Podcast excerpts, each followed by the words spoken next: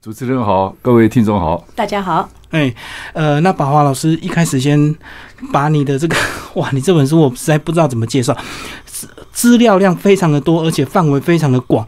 那你怎么会想要这个把自己这么多过去的以前，从小时候出生一直写到现在啊？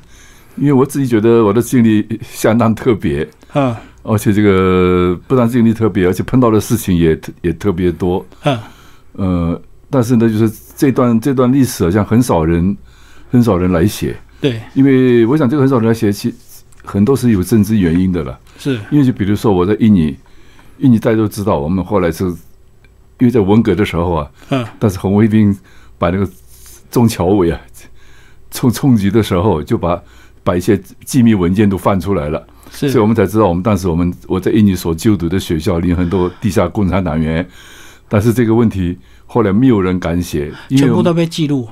啊你在印尼那段时间，对那个哦那时候我读我在我读初中高中，嗯，因为因为后来我们这些华侨，我们离开印尼的时候都安了手印了，发誓永远不再回去，不回印尼，呃，不回印尼。所以后来就是我们中国放我们出来的时候，大家全部是集中在香港。但在香港嘛，大家知道找工作也并不容易。嗯但你要找你要找个工厂的工作，当然还比较好。但是但是里面出来的很多像我们这侨生，都差不多都是大学毕业的，都有一些专业知识。嗯但在香港，你要你要找一个工作并不太容易。所以很多人就还是最后是正好中国改革开放，所以很多人就借过去在中国的关系，跟中国做生意。嗯啊嗯嗯，我一做生意就不能讲里面的哦当然 对对对所以所以等于是我们很多华侨到了香港以后，开始还比较还还批评共产党，到后来大家都几乎嘴巴都闭起来。可是宝华老师，你那时候在印尼已经读书读完这个初中了，那时候十七岁，为什么会想要回中国啊？是那时候的这个共产党他很吸引你，是不是？那时候他们的理念，对我是这样子，其实我从小学，我我爸爸妈妈是小学小学老师，我妈我妈爸爸是爸爸是校长。我那时候读小学还在还在印尼的 Solo，，还不是雅加达，一个小城市，嗯，但连那个地方都有 都都有共产党在地下共产党，对地下共产活动，所以我的老师里面一些年轻老师，等于是在本校初中毕业以后就就反过来教小学的，那本身就受到一些，所以他们对我就已经就进行统战。借借一九四七年的时候，就去借了这个美国那个左派记者那个斯诺的那个事情案记嗯借给我看，所以当时我就知道哦，虽然看不太懂，那至少也至少知道有个共产党毛泽东是好像是好人，为社会打抱不平的。哦，所以那时候老师就对你们洗脑，就对，对，已经五五年级给我洗脑，然后到初中、高中的雅加达更不更不得了，那是那些校长、教导主任，好多都是党员，而且相当像。后来我查，后来我查查有有些有些东西，后来我们知道，我在文呃，其中像一个中华中学，他的那个教导主任叫做张国基，嗯嗯，我们我们在北京的时候知道，哎，当时很多很很很多我很多老人啊，都受到受到批斗嘛，对因为，他们过去社会关系比较复杂，哎，他怎么没有受到批斗？而且还做了一个一个博物馆的馆长。后来知道他是毛泽东在湖南的同学。嗯后来我再到印尼再查资料，才知道他还参加过南昌暴动的，对不对？嗯那我自己学校的八城中学有个教导主任呢、因为他后来也回国了，比比我大概晚回去十年。我那时也想查一查，他到底哪一年回回国的？嗯嗯，因为后来不是一九六六年印尼发生那个右派政变吗？对，所以我想他哎，怎么能够右派政变以前都都都逃回去，都那以前都像中共好像知道了，他们全部都回国了，所以没有、没有遇难。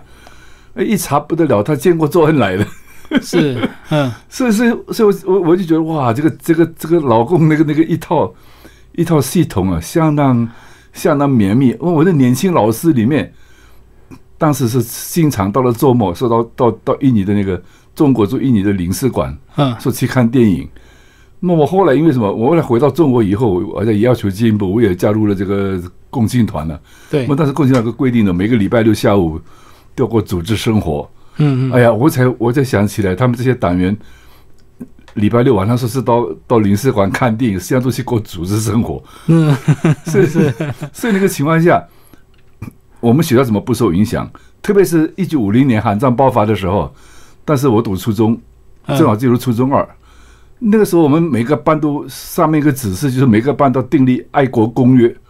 嗯嗯嗯那么爱国公约里面当然就什么所谓三好了，什么要什么要爱什么爱祖国、爱爱学习、爱劳动这些东西。但我印象最深的就有一条是不准看反动报纸，还有不准看美国电影，这个对我印象很深的。嗯嗯，因为当时，当时我们这，当时我们这美国电影都是很吸引人嘛，什么什么基正好是基督山恩仇记啊，什么泰山这电影，但是是我都不是我们看了，嗯，哎呀，反动报纸也不是我们看了，所以从此就我们当时也很，我我后来也想想很奇怪，在当时在印尼，当然这这种约束力，竟然会把我们都约束到不敢不敢不敢违抗啊，连偷偷去看都不敢。是是是，我觉得这个实在实在太厉害了。就怕被人家密报吧？对，就可能有人密告，密告虽然也不可能对我们进行什么严重惩罚吧，但是好像我们那时候一一被万一被学校里认为这是落后分子啊，或者什么东西，我们就觉得自己在已经就已经站不站站不住脚了。嗯因为如果如果是落后分子，他是会受到会受到歧视，是所以这种精神上的压力，也就是一定一定要迫使你一定要。就是跟共产党要跟得很紧哦，啊，一定要跟上节奏，就对。对，所以整个这个整个集体，如果你是落后分子，就会被就会被歧视。嗯，当然，如果从现实上来讲，就是比如说，如果你落后分子，将来你毕业的时候，可能分配工作对分不会分配给好的工作给你，会对啊会会有这样子的。我看这本回忆录，几乎你的这个教职好像都是党帮，都是国家帮你安排的嘛，到哪里就对，那时。候那那时候中国完全没有私，因为完全没有私人企业，嗯没有私人机构没有个人自由。啊，所以就是叫都是叫做国家分配。所以如果你你对抗的时候，你就你就你就要失业，就失业在家里。嗯，包括我们，包括我们考大学，比如说，比如说，我们很多很多人想考医啊，但是分数不够，就分配你到这个农农学院去学农业。一般一般人都看不起那个农业嘛，对大家不肯去了。一不肯去以后，就很麻烦了。嗯那么就是你就是你就是不不服从国家分配，你这个在思想上就是好像跟党组织好像搞对抗的。那么以后你在你要你要在考试在什么东西啊，就会受到很多的阻拦嗯。啊。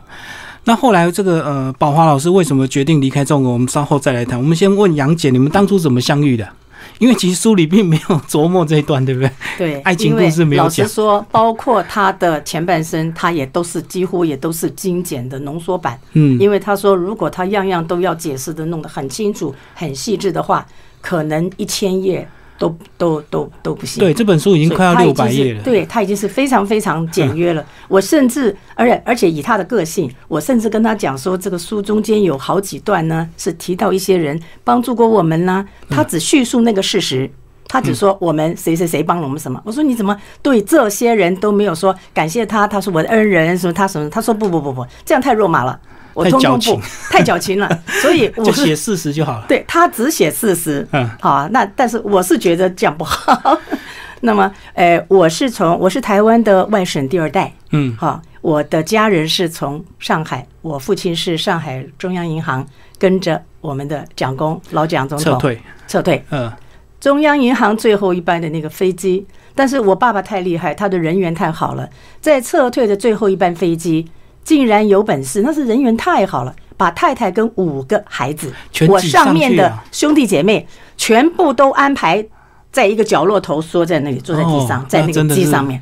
嗯如果那一次没有去，他们就是黑五类。对，你的丈夫、你的呃、你的父亲跟着老蒋到台湾了，哇，那你们家庭那完蛋了。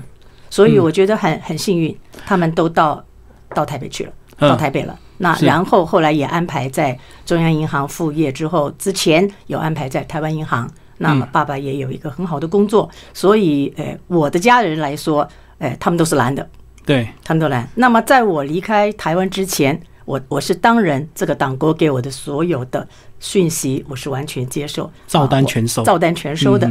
那么我到香港做生意，我做进出口贸易，哎，我帮美国的公司在这个订货的。那么我在香港的时候。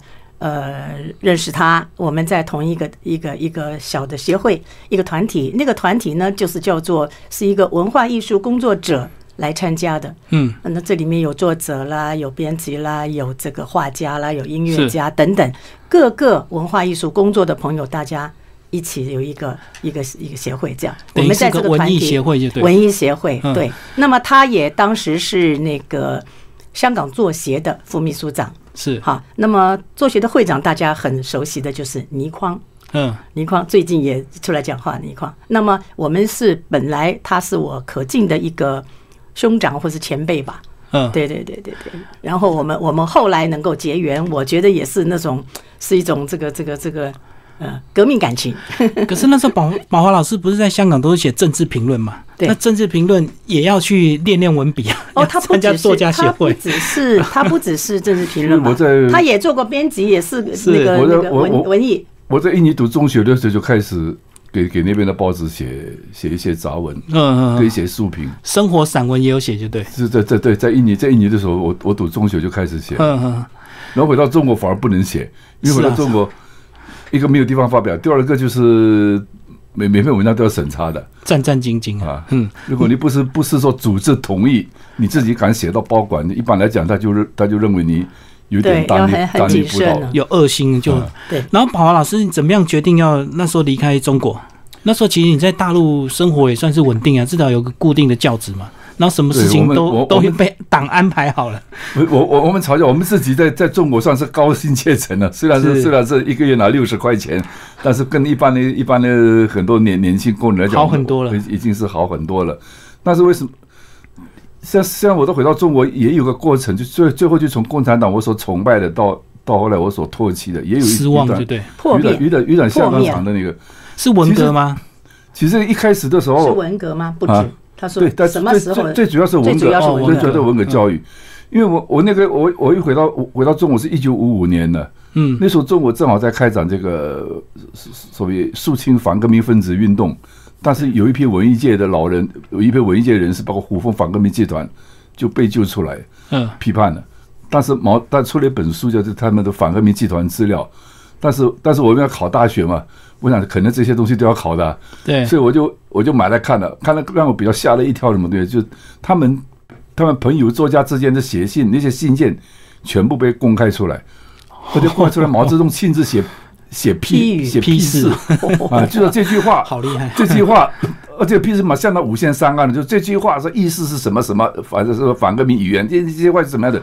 我那时候看了以后是有有一点有一点震惊，因为那时候宪法刚通过嘛，是那个什么通信自由。所以这件事情，但是我虽然还是相信共产党，但是对我自己，当时我就冲开始击很大，呃有一点有一点防止了。嗯。所以从此以后，我写信回家，我都讲好的事情，我都 我都我都我都赞美，就对。嗯，然后更加重要的是，我五七年反右派的时候，当时动员我们写写大字报，那那我们我那时已经已经入了团了，我想，而且是学生会的干部，那我嗯。想。我想这个也响应党的号召嘛，因为我们回去个观念就是共产党是好的，所以大家叫我们做什么，我们都应该做什么。是，所以我就我就千方百计，但是但是有个反对官僚主义嘛，我想哎，我们的系主任就开学见了一面，就从此几乎大半年就再也不见影子了。我讲这个这正好是官僚主义嘛，所以我就约了几个同学一起写了一个大字报，就寻人启事。因为我们在印尼看看了一些报纸，就有些寻人启事奇奇怪怪的东西，而且把那个人字把它倒写，嗯，啊，所以这个大字报一出来就不得了了。好像我们的我们是我们的系主任是当当然是是我们我读的那个系是中共党史的，所以是政治性很强的。所以我们的那些老师教老师都是党员的，对，所以我这种寻人启事把那个人字倒写，在中国可能那些人都我们在印尼那时候看得很习惯嘛，人字倒写才能够吸引人啊。结我就跟福那个倒过来那个中国字一样。对，所以所以所以这个问题就就是就就是就是我们四个人签名，结果就被说成是反党小集团。啊，所以那时候我就给那不要命当然还有其他 还有其他也写了一些批评文章，哦，你只是标新立异，可是就被党 误解成那个反党，就对。对，所以后来后来我们四个人里面有两个被打成右派，我我呢最后是逃脱了，叫做中右，哦就中间偏右，只有又一点点就对，所以比较幸运。对，比较幸运，嗯，但是所以从此我就应该不只是幸运，是他是华侨身份，哦对，所他们要做样板。那么当我们对对华侨是那么当。时，但是当时，当时是是有党支部帮助我，然后全班帮助我。所谓帮助就是批判了、是，这共产党好，因为名字很好听，叫帮助啊。嗯嗯，那么当时一定要承认反党反社会主义，你要不承认这一点，你根本就过不了关。所以当时一般就讲，叫我们动机上是好的，但是效果是对，我们我们只能从这个来为自己辩护，要不然如果说你动机就是一开始就想反党反社会主义，我说我反党我干嘛要回国啊？利益良善就对。对，所以所以所以所以就这样子，这样子。当时他们也，比如说我也讲，因为当时我我老家爸爸在在厦门嘛，我嗯会到厦门，我父我祖父是文革是当做地主也被批斗过的，但是我的姑妈倒是贫农，所以是搞不清楚我祖父是地主嘛，姑妈是贫农，我住的很差。我当时因为在印尼也曾经看过反动报、反动所谓反动报纸、右派报纸，好像也有人讲统购统销，这个农民这个按照定量粮食就是固定给的，吃不饱。所以当时我也问我叔父，我说：“哎，这个粮食吃不饱，怎么怎么回事？”他说：“的确吃不饱。”我这还问他呢。因为当时我我问他，我我有一次在在印尼有时也偷偷看过右派报纸啊，虽然基本上不敢看，有时候偶然接触到，好奇就偷看一下。所以但是看到那个古宁头战役啊，嗯，因为但是在我印象里，共产党是战无不胜，他每天的现场都是打胜仗嘛那阵。哦，对，所以自我宣传嘛。对，所以当时我就我就我我就我就问我叔父，哎呀，那个那个金门到底有没有这有没有这么一回事啊？因为但是共产党讲国民党这个是是造谣，嗯，他不承认的。那我我师傅说。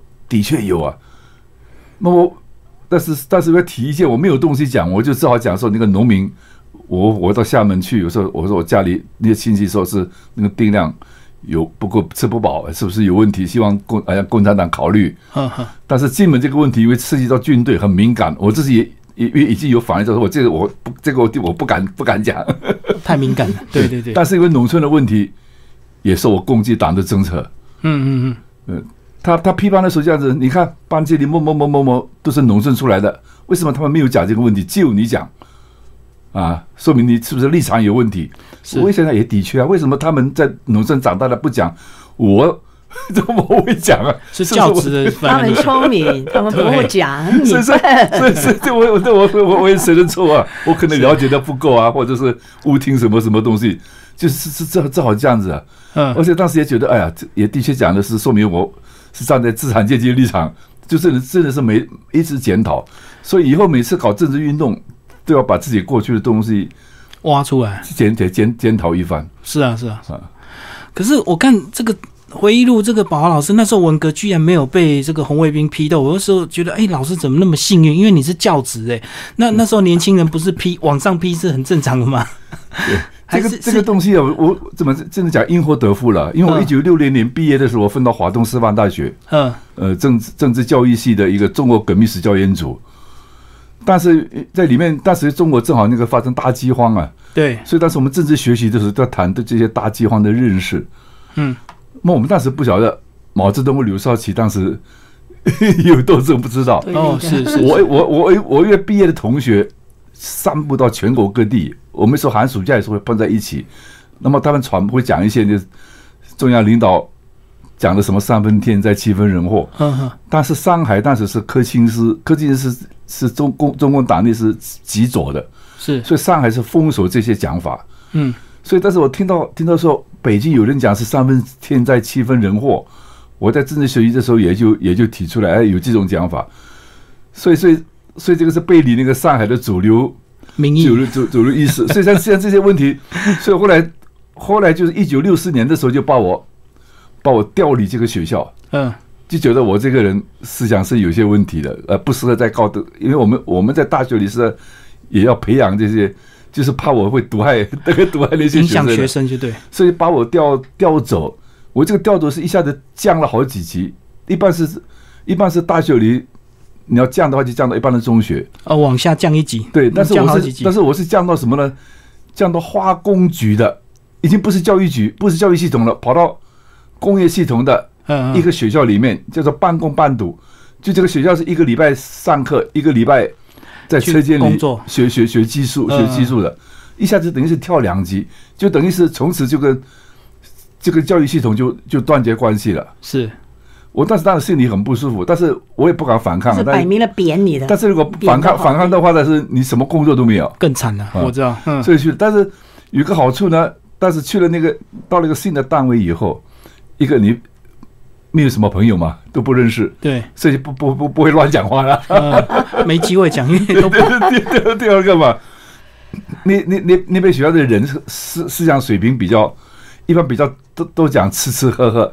对政治不是那样子关心，是是。那我在我在华东师大那个全部搞政治的，都是敏感度都特别高的。你想说一句话，什么他们就跟你跟你乱搞。嗯，所以是这样子是在那个学校里，等于是救了我一条命，就避过文革了。哦，所以那票人对政治比较冷感，所以自然文革那时候就更不懂了，也吵不到他们，就对了。程度比较低下的。是是这个逃离逃命，所以说，所以我我我从这里面我真的是因祸因祸得福，我这个对。东西有时候很相信这个命运，就 可是我在想说，你后来决定要离开中国到香港，那时候中国怎么会同意？是因为你侨生的身份，他比较不刁难嘛？对，对，不是那个在国外。那那时候是那时候是这样子的，就是因为当时一个是中国的经济越来越越来越差了，第二个当时中国跟苏联不是也闹翻了嘛，嗯，苏联当时就部署重兵准备打中国，所以后来是美国美国在帮中国那个基辛格跟尼克森访问中国嘛，哦，对，你呃，所以所以当时毛泽东要表示啊，你们你们对我们像什么这个这个，好像说我们这个是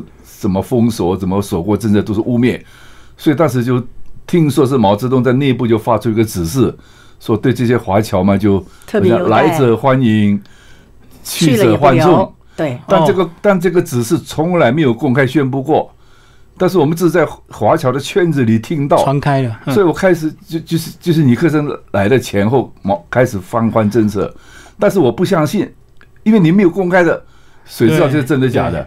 但是后来我妈妈从从香港回到中国，也就问我，她因为在香港都知道有些有些侨生已经出去了，哦，他就就问你要不要？对，他就回到回到中国来，就我就问我要不要要不要出去，嗯那这这个消息才我们才逐渐得到得得到证实，但是呢，我当时还是不敢出来了。第第一个，第第第一个就是你是你出来，万一你不成功怎么办？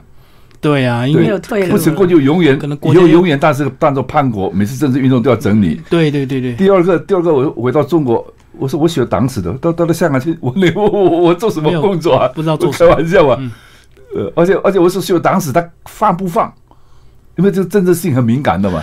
对对，你你等于是党培养的，对所以他是这个中国人民大学，是是这是党校啊。所以所以他放不放？万一不放之后怎么办？所以就所以我妈回来两次，一九七二年、七三年回来两次一，直劝你就对，就劝劝我，但是我都我都不敢。但是我当时也很关注中国的时事了，嗯，所以我当时我我们对周恩来还是一直一直一直抱有幻想，对周恩来，对对这，这个毛泽东这个这个家伙太乱了，毛呃就希望毛泽东死了以后，可能周恩来可以上来，呃周恩来上来，可能这个局势会。哦中国会好一点，对不对？就是就是会改变。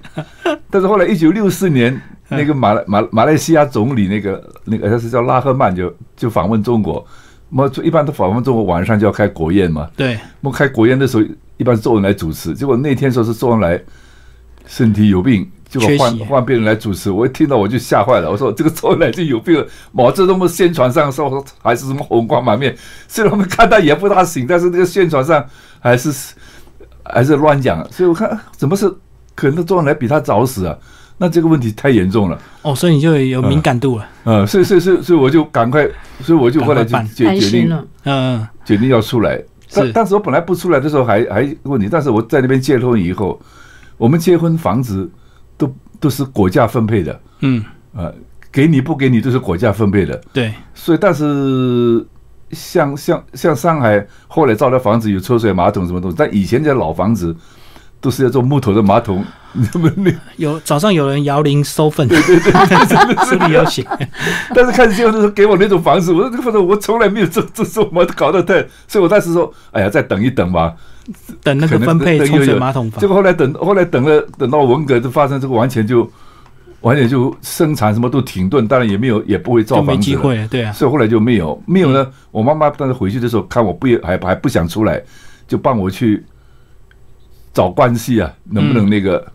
找房子，那个给给房子，至少安顿一下也好。但是结果是也没有找到关系，因为他认识他的同学在北京的，呃，像那个龚龚鹏的这龚鹏的姐姐龚普生跟他跟他是同学，但是她她丈夫当时外交副部长张汉富还没有解放，就还在还在牛棚里面，所以他根本不敢出来见，嗯，所以他想找关系也找不到。是那后来我去，我就直接去找房管所，因为当时我也知道开始要对华侨统战了。结果我我不晓得这个统战是我们印尼的这东南亚的统战已经过时了，他在叫统战的是英美、日本那些那些新的那个他要拉拢的那些乔生，的对象，我们这些已经过时了。这个，所以我去我去房管所，我去房管所，我说我结了婚几年没房子，希望申请。他怎么回答我？他说你知道不知道？现在为什么房子这样子缺少？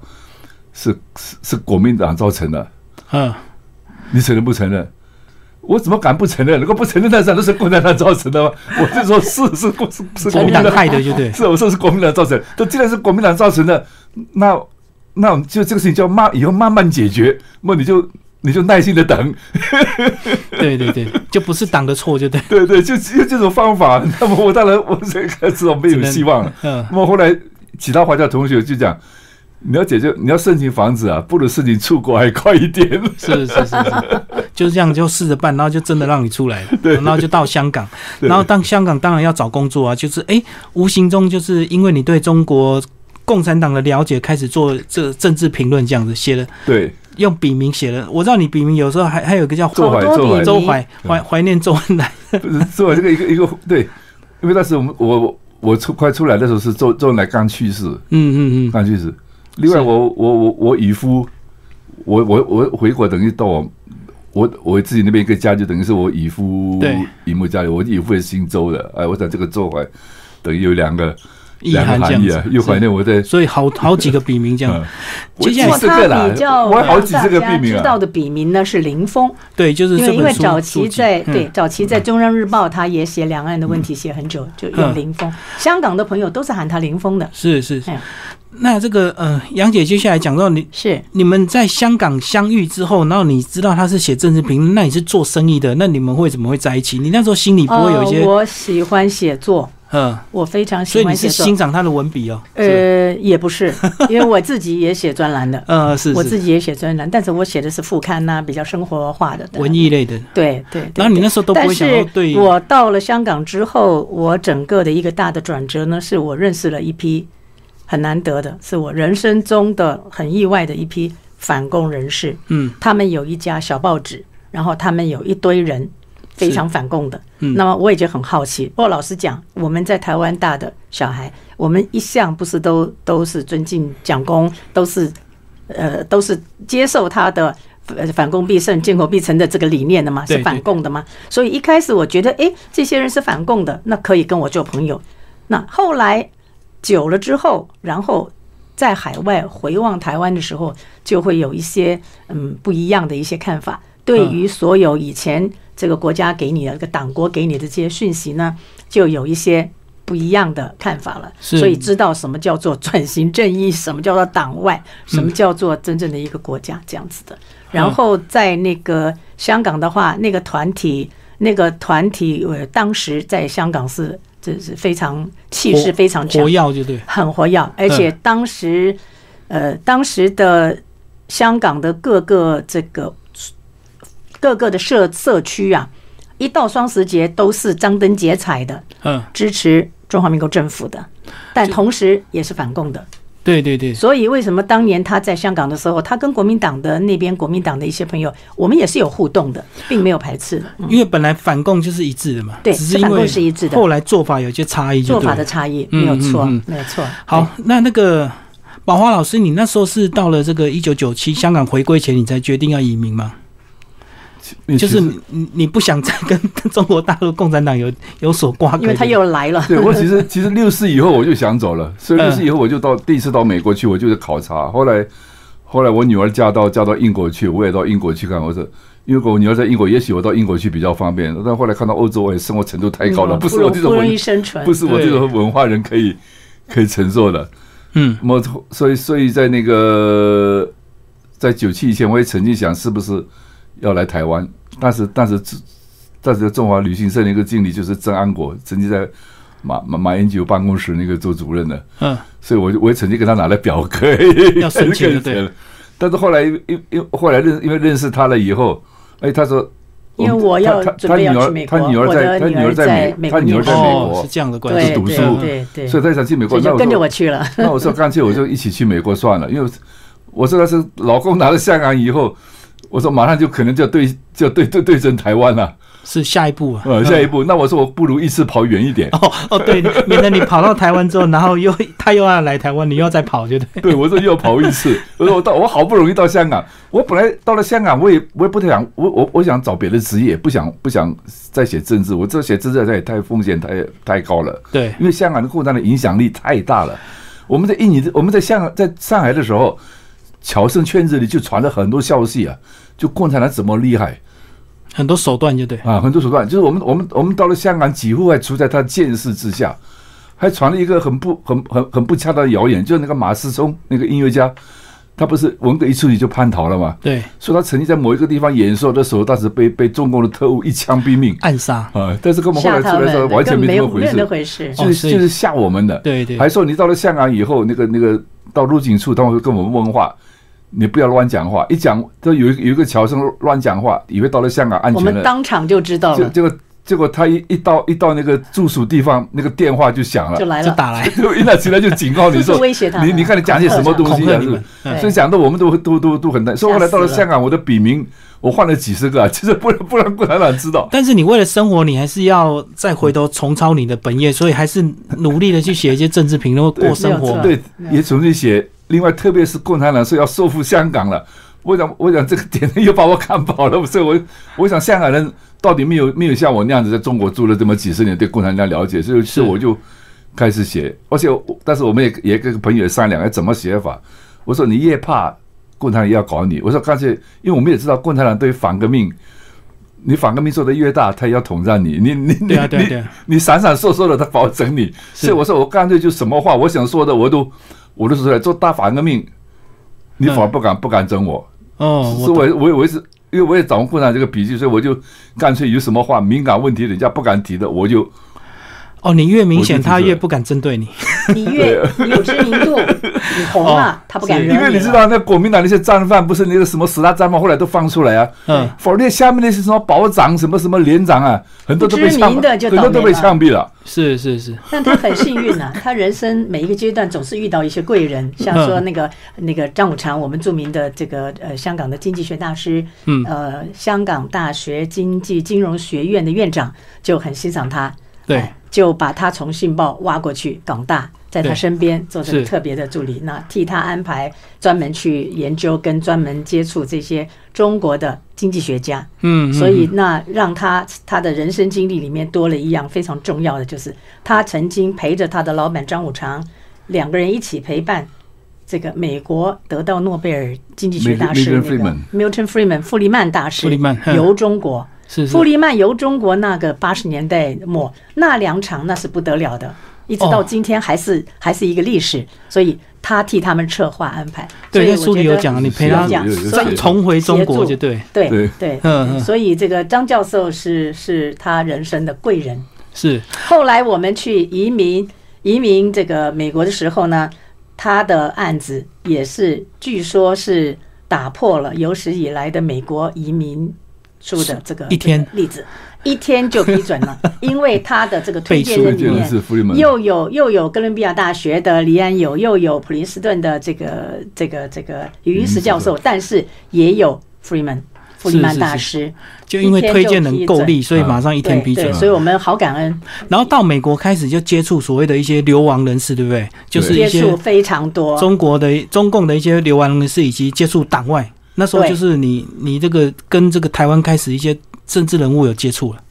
对，嗯，在香港的时候就有是香港的评论员团团体啊，常常受邀。国民党那个时候他做的很好，常常就是一些庆典啦、选举啦，都有来台湾。另外台湾邀请回国跟台湾本来就有台湾有些政治人物，有些到一些立委，有几个立委到香港访到问的时候，香港我们也见面但是但是私下没有什么来往，就是公开场合对来嗯嗯嗯，对，交流一些。可是在美国的话呢，就我们同时期又跟又跟早期台湾移民出去的这些叫做本比较本土的台湾人士，对对对，看到他们的无私的奉献，嗯。他们对这个国家出钱出力，对。没有私人的其要求，实就是跟没有私心，其实就跟就跟台湾台台侨里面有有有些外省的，嗯，我们也接触。那么就是这个本本地的台侨到到都接触。到外头我们都有接接触。因为我写我写中共党史的，就是老共搞统战，我们叫反统战，对对。所以我也想就是但是国民党啊，什么亲民党啊，这个这个民进党是吗？对，哎我们都民进党都都接触还有还有那边的老侨，我们也都想怎么能够也把他们能够团结起是是团结起来，所以我们都有都有接触。但是特别多的呢，比较特别的呢，就是认识了一大堆的这个中国海外的民主人士，但也也让我们眼界大开了。对，老师在书里有解，就是看到他写的很含蓄，表面上虽然大家反共一致，可是内还是会内斗争资源嘛。非常就是严重，为了非常严重。对，对嗯嗯嗯，而且也像我这样的一个外省的第二代哈，我看到那种情形的话，我也的的确确的让我有很大的反思，也帮助我整个把我以前的颠倒的这个历史整个又颠倒回来。所以我那个时候我就确定说啊，我要我绝对不是中国人，我要做台湾人。嗯嗯嗯嗯，就因为看到我更看到多他们的些，丑态，看到他们的争权嗯，夺利，甚至也有人冒着他的名去跟美国政府办活动申请钱，我们根本不知道。哦，什么事都做得出来，就抢夺互相之间，互相之间很严重。可这书我来看已经写的有点那个，只是只差他其实写的非常含蓄。对，其实那个那个那些案子，那些那些事情多到不得了，让我们很很惊讶于这种人性的丑陋。好，那到底这个呃，老师为什么到二零零六年就决定要移居，要回来台湾，回台湾定居这样？我跟你讲，本来我们在那，我跟你讲就是我们要反统战呢、对，但问题是后来那个就三一九枪击案那天晚那天那那几天我们正好在也在台湾，在台湾嘛，对，我们来访问，来后来观察就对，观察团，观观观选观观选，后来一看到看到这个问题，我是不相信这个这个是自导自演的，因为自导自演这个太危险了，风险太大，对，嗯嗯，是我不相信。但是问题是当时当时连战上把把这个民众的煽动起来，搞得蓝绿。搞得蓝绿对立的对对立的立相当厉害开始了特别是第二年他又去中国去，那这个做法我是我是非常不认同的。是是是，所以人家人家就说我像什么？为什么你后来投靠民进党了什么？我不是投靠民进党，我本来是国民党我们本来关系跟国民也不错啊本来是反共，我们就是反共的你说后来他不反共了，你说我怎么再跟他好下去啊？是是是，那我只能把希望寄托在民进党啊。对，所以民进党反共我也支持，但民进党好像有时候有时候也不也不那么反共的时候，我也要我也我也批我也要你你也是有。批的批呀，有对。对对，你是就事论事，对，对，嗯所以所以正好那个二零零六年，他们成成那个那个成立那个雷震雷震文化基金会，嗯。我要请我做做那个咨询委员。做咨做咨询委员。嗯，那正好那个二零零五年那个三合一选举的时候，民进党大败对，啊，那我当时我就已经很着急，我说民进党这个再完蛋，连战什么一再上来，我说不得了了，这个台湾。嗯，所以当时就借这个，当时开这个会的时候，后来他也提出来，是不是干脆我们就，因为当时我们来来回回啊，也很也很累啊，哦，两边跑，啊但是两边跑也也很累，不得了，嗯。对，也很累。而且我那时候妈，我妈妈都还在香港，年年纪也很大了，或者在美国太远了，这样万一出什么事嗯，也不方便，所以后来说，哎，干脆我们就，干脆就我们一起回台湾吧。因为回台湾的时候，我我我一到台湾，我一定是往数据到书店里面去跑的。先看书啊，呃看书，因为一个一个是美国那边书少，第二个是很贵，所以哦我就会另外另外买很多书回去。但是一进去看都是都是介绍中国啊怎么好怎么好，好像当时有个姓陈的叫什么在上海的，哎他们说是他在上海做什么工作都失败了，就是出书吹捧中国。这这本书这这不赚钱了，是是是是，我说这个这个怎么行啊？所以所以所以当时我们就决定回来就就回来，而且当时我也我也算计了一下，我离开香港的时候是五十九岁，我五十九岁我至少还有十年还可以过嘛。对我当时回到台湾的时候，我已经已经六十八岁了。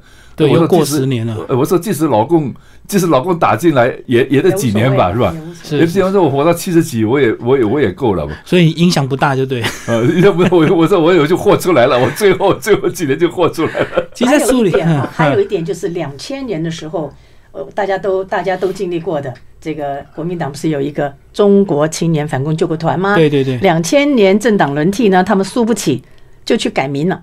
嗯在内政部就正式的改名字，把反共两个字拿掉了。到今天只有中国青年救国团，没有反共两个字就不反了。嗯对，后来后来又又后来又演变成什么？又又又开始宣传要联共制台了。所以我们当然是自己像我这种从小反共的人士，就觉得，哎呦，这个国家如果继续在他们的手上，那很危险了。所以你们对台湾就有这个更强烈的使命感，更要回强烈就觉来台湾。得我们要来参与，对。所以我们回来之后三年就在这里成立了，跟一些好朋友，像这个李晓峰教授啊，嗯。这黄定宇律师，我们成立了台湾青年反共救国团，哦。他是他是第一届的创会的理事长，今天传到我的手上，加两加台湾，还有你不反共反共，你把拿拿掉，我们反共。然后这本书很有意思，还写你们到这从美国把一些家具运回来之后，还进不去台湾的这个房子。对，美国家具都这么大，对进不去，对哇！所以你们一生都都一直在搬家。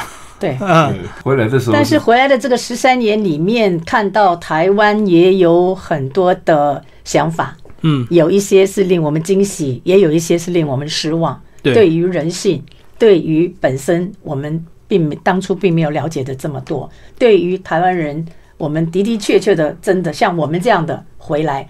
我们比较好像客观、比较旁观的哈，觉得说，哎呀，台湾其实受到这个中华文化的侵蚀，已经潜移默化到大家已经根本就已经入了脑了。是对，，这个是台湾我们觉得非常忧虑的。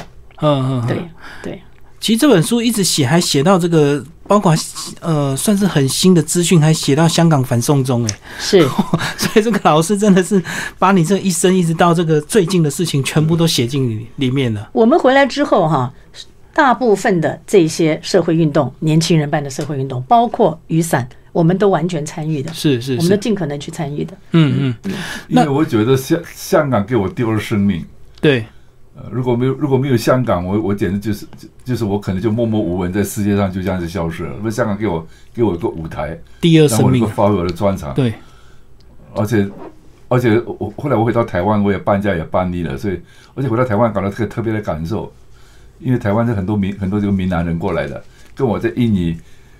因为我爸爸也是闽南人，跟那个生活环境各方面是厦门，都相他是福建厦门哎所以我。等于想返老还童了，所以我说就我这就把我这个当做当做我自己的家乡，就嗯永远永远死守，我也不想再走了。你共产党来了，我就跟你 就是我爷爷就这样子了。对，所以我也曾经对对二零零八年数选的时候，当时我也曾经对一些民众、对一些民进党支持的时候，我会跟你们一起在台湾死守，嗯。我的意思在在在此。就开始，所以后来我就没有什么，也没有什么畏惧了。可是老师杨姐，你们都观察政治一辈子啊，然后这个没没有想要放轻松一点，就抛开政治圈，不管是蓝的、绿的，或者是共产党这些东西，然后再去做一些很多老人会做的事情。你们两个都没有这样想吗？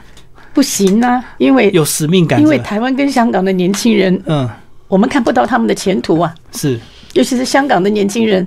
我们是我们算是台湾人里面跟香港的年轻人特别多接触的，而且这几年因为关心他们，他们来台湾，我们都会请他们吃饭，带他们去游交山玩水然后我们就严重的被被中国的这个国安系统严重的掌控，严重的破坏我们，贴标签。嗯，呃，香港的左报、文汇大公报，长期这个四五年里面，经常半板一板的给我们取一个外号，花名叫做“毒鸳鸯”，说我们五毒俱全，甚至包括这一次的反送中 嗯，居然也有左报说我们幕后在参与，点名你们，真是胡说八道。我们最多就是说同情他们，对，他们来的时候请他们吃餐饭，可是我们直接认识的好多个年轻的小朋友，他们身上都带着遗书，哎。嗯嗯嗯，他们身上都带着遗书。他们跟我讲说，我们随时可以坐牢，我们死在香港都没有关系，但是我一天都不要不愿意接受被送到中国。是，所以为什么他们这么激烈？嗯，到今天，今天香港已经是一个全民运动。老实讲，在台湾我们没有见过。台湾包括，你说，就算是太阳花，也不过大了不起，就是曾经有五十万人对，最高五十，万人，最高就五十万人。对，但是今天香港来说，真正的已经几乎是全民的运动。对，都是百万、一百万、两百万、三百万这样在运，动。我们其实也很想放下一切，游山玩水。嗯，我也非常想要过好好的日子，可是我觉得我们不忍心。是，台湾的小孩，我们也也有顾虑，嗯就是说，二零二零我们也担心。那么，尤其香港的小孩看不到明天，嗯他们随时都准备要牺牲。对，所以我们还是停不下来。我心里还是有愧疚的心理了，因为回到中国去，好像说是先是是为救祖国，到后来不行啊，就我自己跑出来了。对对跑，出来，我等一下，我跑出来的时候，因为我一九七四年的时候到过厦门，我才我我一个朋友带我去看那个红卫兵的坟场，就嗯几百、几几百几几百个那个坟那个那个墓碑啊，都是红卫兵自己自相残杀斗来斗去的，斗来是斗自己斗死的。所以我就想，哎呀，我我我我好不是他们的意愿，我总算能够跑出来。当我跑出来，我不能把中国的事情不顾。所以我后来就为什么也在关心中国问题，这个本身也有一种一种想法，嗯啊、就是我不能，我既然在中国生活了那么多年，而且如果我自己一个人跑出来，结果很多中国人都留在那里，我心里一种愧疚心情。所以你对中国的人民还是有情感，对对，嗯，在香港也这样子啊。对，但香港没有人喊港港独，我我也不能喊，我也喊，但是我喊港独，我肯定被被人家打死都可能。但是我跑出去，但是走了以后，看到香港人在，特别是二零零三年那个就有一次五十万人游行，但是我在美国我都哭了，嗯，哎呀，我想我当时抛弃了他们，我自己走掉了，是。所以现在总是总是想办法能够我在在台湾，对香港人对香港人是有点内对香疚的港。尽量做些回报我懂，，因为你们如果我们没有走的话然后对尽量做些没有走的话，我想我我们已经死所以我我在街头所以我我所以我到台湾的时候，我台湾在无论是是什么情况，我不能再像以前那样一个人一个人跑开了。哦，等于是我说一定要在这里跟台湾人一起。嗯何况台湾这个这个等于是，就像那个彭氏副总统讲的，这是华人民主的灯塔。以前李登辉总统也讲过的。所以嗯讲这些问题，是是但是我相对来讲，我到到台湾，我对中国对香港的关心已经比过去少了很多，因为我认为台湾是我们最后的据地。如果连台湾都没有了，那你你你在中国香港怎么同情都没有用了，嗯所以我就把几乎大部分精力都放在台湾。不在台湾这个问题上。最后，你们两位有没有最想看到什么？是中国真正的民主吗？还是这个华人的一些什么事情让你们是最想看到的？我自己对，因为我后来我也一直反思啊，为什么中国的问题一直长期难以解决？嗯，你包括六四啊，出来的时候一百万人，但是一打下来以后就完全就无无声无息了。所以是对对对，是，而且就是，所以我一直一直一直在想，你说是马列主义害中国，的确害中国，但现在中国还有什么马列主义？为什么共产党还是还是那样子抓这么紧，还抓的这么紧，所以我就只能从，我就我就去从文化上面去去探讨。所以后来我也佩服这个第一篇给我写戏的那个李杰，嗯他对中国文化有很有很有研究的。当然，可能有些言论比较比较偏激一些，但是我很认同应该从文化上面大家嗯，大家去探讨。对，所以所以这个问题上是我觉得这是我后来后来在在我自己的认识上面有有所提高了。但是我说我也没有精力去再去再去把过去那些中国文化那些书再重新的研究过，我也没这个精力。但是我觉得是要解决这个问题。那么因为因为我觉得现在主要问题可能出在文化上面，哦所以这样子的话，我自己是想法了，即使共产党倒台了，这我不一定可以立刻民主化。对啊，而且有些人会说会不会更乱啊？对是不是？所以，所以我我我我我的我的理想里面我的想法里面，我在二零零三年从美国回来参加一个活动的时候，我讲过，我在提到，因为我在比较向往就是当年的联省自治，就辛亥革命以后，那时候是中国思思想最活跃，对，啊，所以我大家可能就是需要经过这个阶段比较好一些。你要争的一个中央集权，你想整个国家从个专制到民主啊，肯定很难。哦，所以像美国那种对，从地上对，从十三个国、十三州，就是慢慢这样会。所以中国，我我希望将来如果共产党倒台以后，各个省自己各自己选出自己的领导，自己来相互竞争。我这个省会做的比你好，他比他好，我们这样子这样子慢慢的，就是你不能是联邦制，还是邦联制。都要自下而上，只有这个办法才有解决。你想嗯依靠北京哪一个领导人换了，把整个中国这样扭转过来，我我觉得几乎是几乎是不可能很难的，因为即使他是最高领导人，他也不敢忤逆下面这么多的党意啊。哈对啊对啊是啊，是啊。那我杨姐，想你先我想对汉生，我我非常感谢今天有这个机会到，特别是你们这个电视台，你们这个电台。嗯那么，因为我是外省第二代，那么因为我不一样的这个人生的经历呢，我要坦白的说，我从海外回来之后，呃，我大部分的家人、我的同学、朋友、邻居都跟我的政治观点不一样的。那么他们觉得我好像，哎，怎么搞呢？搞什么反共，弄什么东西啊？那个或而或者是说，好像比较支持跟他们不一样的这个这个政党。因为你改变了就对因为。我改变了，嗯可是我一直希望在这个中间，我一直希望，包括在香港，我也是一直在做泛民、泛民主派跟本土之间的一个桥梁。那么在台湾呢，我是不完全否定，嗯包括绿营的人，那有一些作风我是我是不同意的。我懂，你们我们主要就是我们是批判的。那么我不完全否定，包括老蒋他的反共的精神，对不对？延续到今天，所以我是觉得，我希望蓝绿之间。因为也也有受到一些挑拨，所以大家好像，尤其是从连战开始，大家很对立立。，对，对我对于某一些人爱表现，拿着刀子到处去找几个什么老蒋的头像去砍那个头，我是批判，我是很愤怒的。我觉得这个是、这个是攻击，这个是伤害，这个是加深了大家的分歧。那我人生最后的一件事情，我是希望能够保住台湾呢，就像我先生经常他在呼吁的，台独跟华独大家要联合，是你要合作，大家真的要放开，我们都是台湾人，我们我们的目的就是保住这一块土地，嗯，对，这样子的话才能够对抗任何外来的侵略。